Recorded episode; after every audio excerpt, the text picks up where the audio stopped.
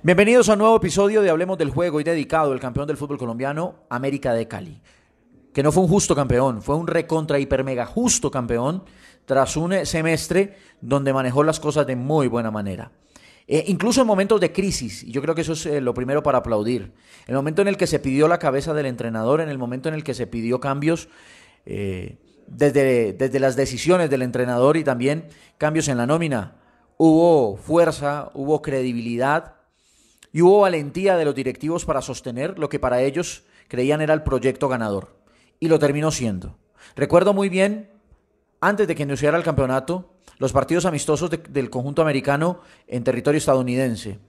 La decisión del técnico Guimaraes de poner su línea de tres, de armar un equipo con, una, con un equilibrio, eh, con un esquema defensivo mejor, que le diera solidez a la idea y que le permitiera en los momentos justos desarrollar individualmente el ataque.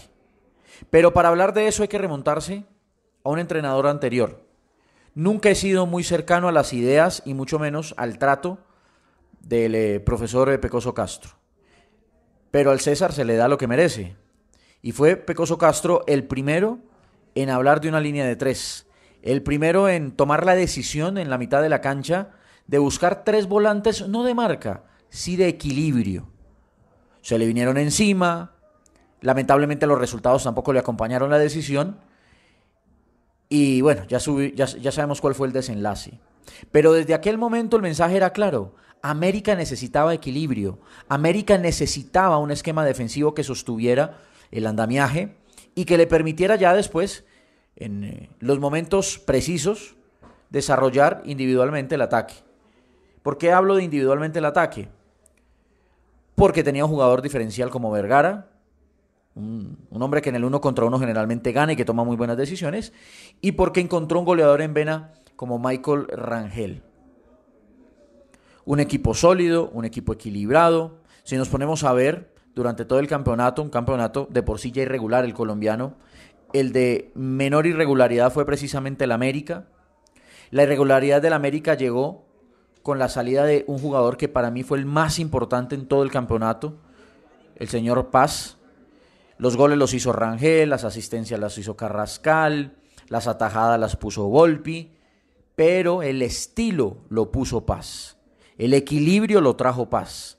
La idea de Guimaraes era fundamental con Paz.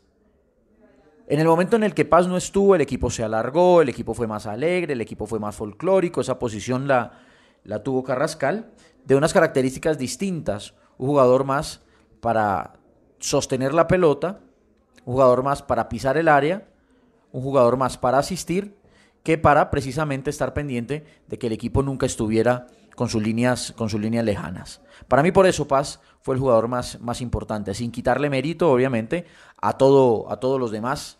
El jugador que menos me gustaba a mí de la plantilla americana me sorprendió en la final, Segovia.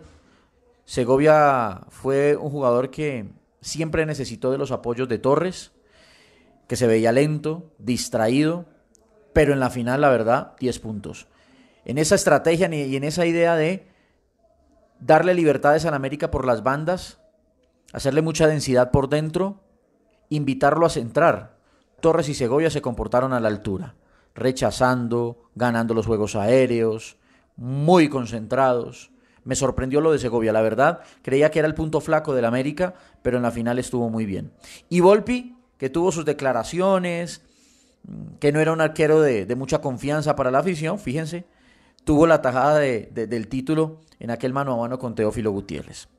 Muy merecido lo del América, muy justo lo del América, que no ha terminado de construirse, que no ha terminado de ser o de, convertirse nuevamente en, en, el coloso y en el inmenso equipo de los años 80 y 90. Pero volvió al triunfo, volvió al título, volvió a la estrella, volvió a la confianza, se olvidó completamente el tema del descenso porque ya no pelea en, en, esa zona. Y para resaltar, y voy a repetir el tema, con unos directivos que con sus equivocaciones, que con sus errores, que con sus primiparadas, la verdad, tuvieron algo que muchos no tienen. Tuvieron valentía y creyeron en lo que ellos inicialmente habían decidido. Creyeron en su entrenador, en su idea, en su, en su filosofía, en su juego y en el momento de turbulencia estabilizaron el avión y ese avión aterrizó en la estrella 14. Felicitaciones América. Y solamente un detalle, no me miren a mí como un, eh, como un enemigo, nunca lo fui, nunca lo fui.